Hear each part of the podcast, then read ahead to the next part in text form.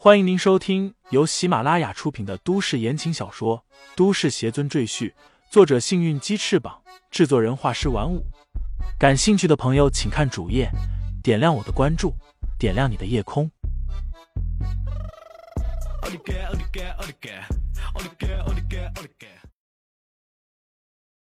第二百四十七章：撒旦之死。六年后，撒旦修炼成功。他出山要刺杀赵无极，结果却是失败了。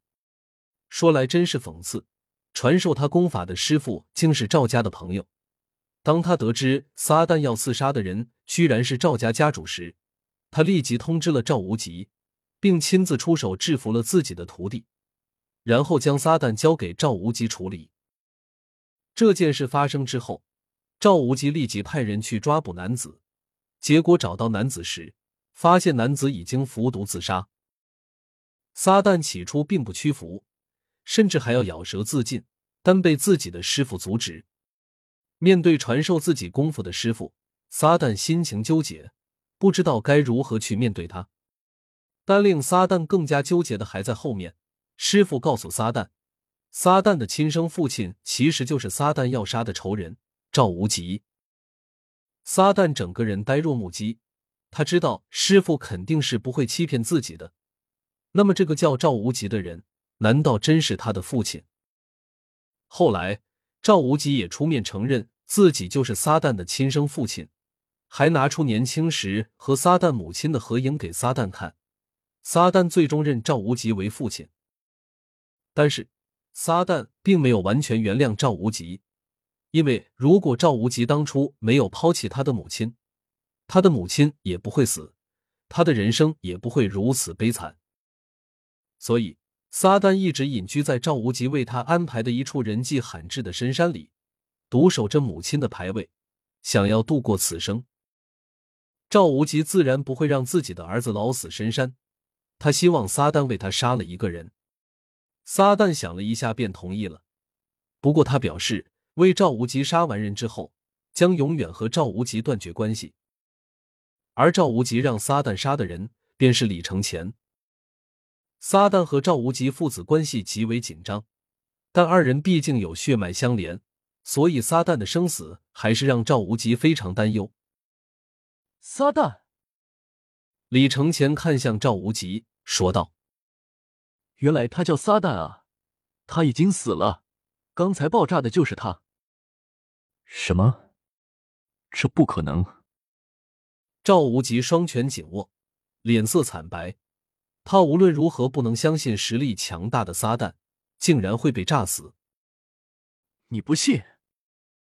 李承前瞥了赵无极一眼，道：“那你可以喊他的名字，看他会不会答应你。”赵无极不顾赵全的阻拦，直接冲进了大厅内，疯狂的喊着撒旦的名字。结果根本没有人回应他，他这才意识到。他的儿子撒旦已经死了。李承前，你又杀了我一个儿子。赵无极双目赤红，仿佛要将李承前生吞活剥。李承前却并不理会他，他眯起眼睛，面露疑惑之色，喃喃道：“奇怪，雪萌为何不在这里？”他凭着感觉看向天使带着乔雪萌离去的方向，脸色沉下来。天使，你竟然劫持我的妻子！哼！说罢，人已经从原地飞了出去。众人只感觉一阵风从身边吹过去，便见李承前已经站在了李家庄园的大门口。再眨眼一看，人却不见了。戚文凤这才长出一口气，他看向自己家的庄园，已经是一片狼藉，草坪的三分之二全被毁去。草皮、树木全被掀飞，露出下面的沙土。气派豪华的欧式大别墅，此刻也是千疮百孔，尤其是装修豪华的大厅，现在彻底变成了废墟。这，这就是李承前的力量吗？戚文凤说话都不利索了，他根本无法想象人类能达到这种破坏的程度。赵无忌咬着牙对赵全等人说道。我们走。他看向戚文凤等人，道：“李承前杀了我两个儿子，你们李家就等着灭门吧！”哼。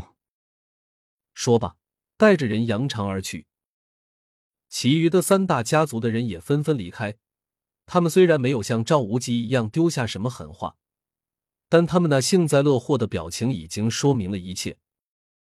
一时间，李家庄园里只剩下李家人，众人面面相觑，不知道下一步该怎么办。找几个人过来扶我进屋子，我有事要和大家说。一直坐在石凳上的李世宏冲着众人喊道。有人急忙跑过去扶起李世宏，走进已经变成废墟的大厅，然后给他找了一个还能坐的椅子。李世宏一坐下，便喊道：“刘星那个混蛋在哪里？叫他滚出来！”他这一说，众人才发现刘鑫已经不见了，想必是刚才趁乱逃走了吧？这家伙现在投靠了赵家，说不定已经和赵无极一起返回了下南。戚文凤狠狠的顿了顿拐杖，恨声说道：“没早点发现这个狼子野心的家伙，我这就派人把他抓回来，碎尸万段。”一个长老摇头道：“不可，刘鑫现在是赵家人，我们如果杀了他，赵家怎么会善罢甘休？恐怕又要找上门来。”他看了看已经负伤的李世宏，道：“爷二爷现在的状态，怕是无法抵挡啊。”李世宏摆摆手道：“刘鑫这件事稍后再说，我们先来议议李承前蒙冤的事情。”众人顿时一愣，戚文凤忙说道：“二爷，李承前罪证确凿，他怎么会蒙冤？”他最担心的事情还是发生了。李世宏想要为李承前翻案，如果最后证明李承前是清白的，那么他就可以返回李家，并且正大光明的拥有继承李家的权利。戚文凤绝不能让这样的事情发生，他只想让李成坤继承家业。李世宏道：“嫂子，李承前这件事本身疑点太多，你好好想想。”刘鑫从头到尾都参与到这件案子里，而他这个人却是赵家安插在我们李家的卧底。你说这件事难道不会是他一手策划的？李成坤我也见过几次，这孩子就是贪图享受，不思进取，但他本身却胸无点墨，绝对没有这种心机和城府，所以一定是刘鑫在背后给他出谋划策。李世宏分析道。其余的四大长老听罢，也纷纷点头，认为李世宏分析的很有道理。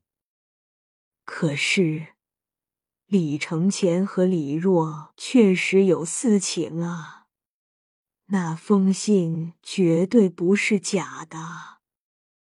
戚文凤还在做最后的挣扎。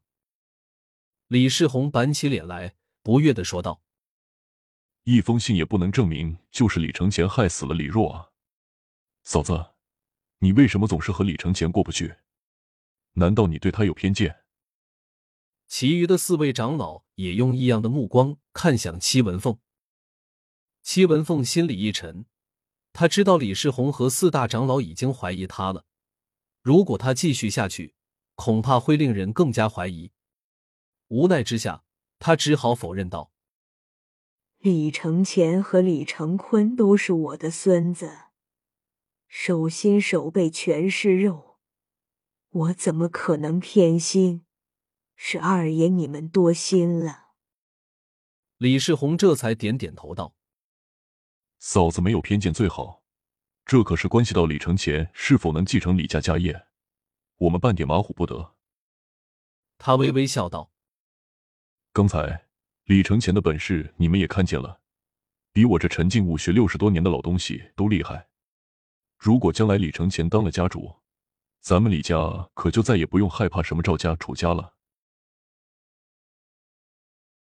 听众朋友们，本集已播讲完毕，欢迎订阅专辑，投喂月票支持我。你的微醺夜晚，有我的夏季陪伴。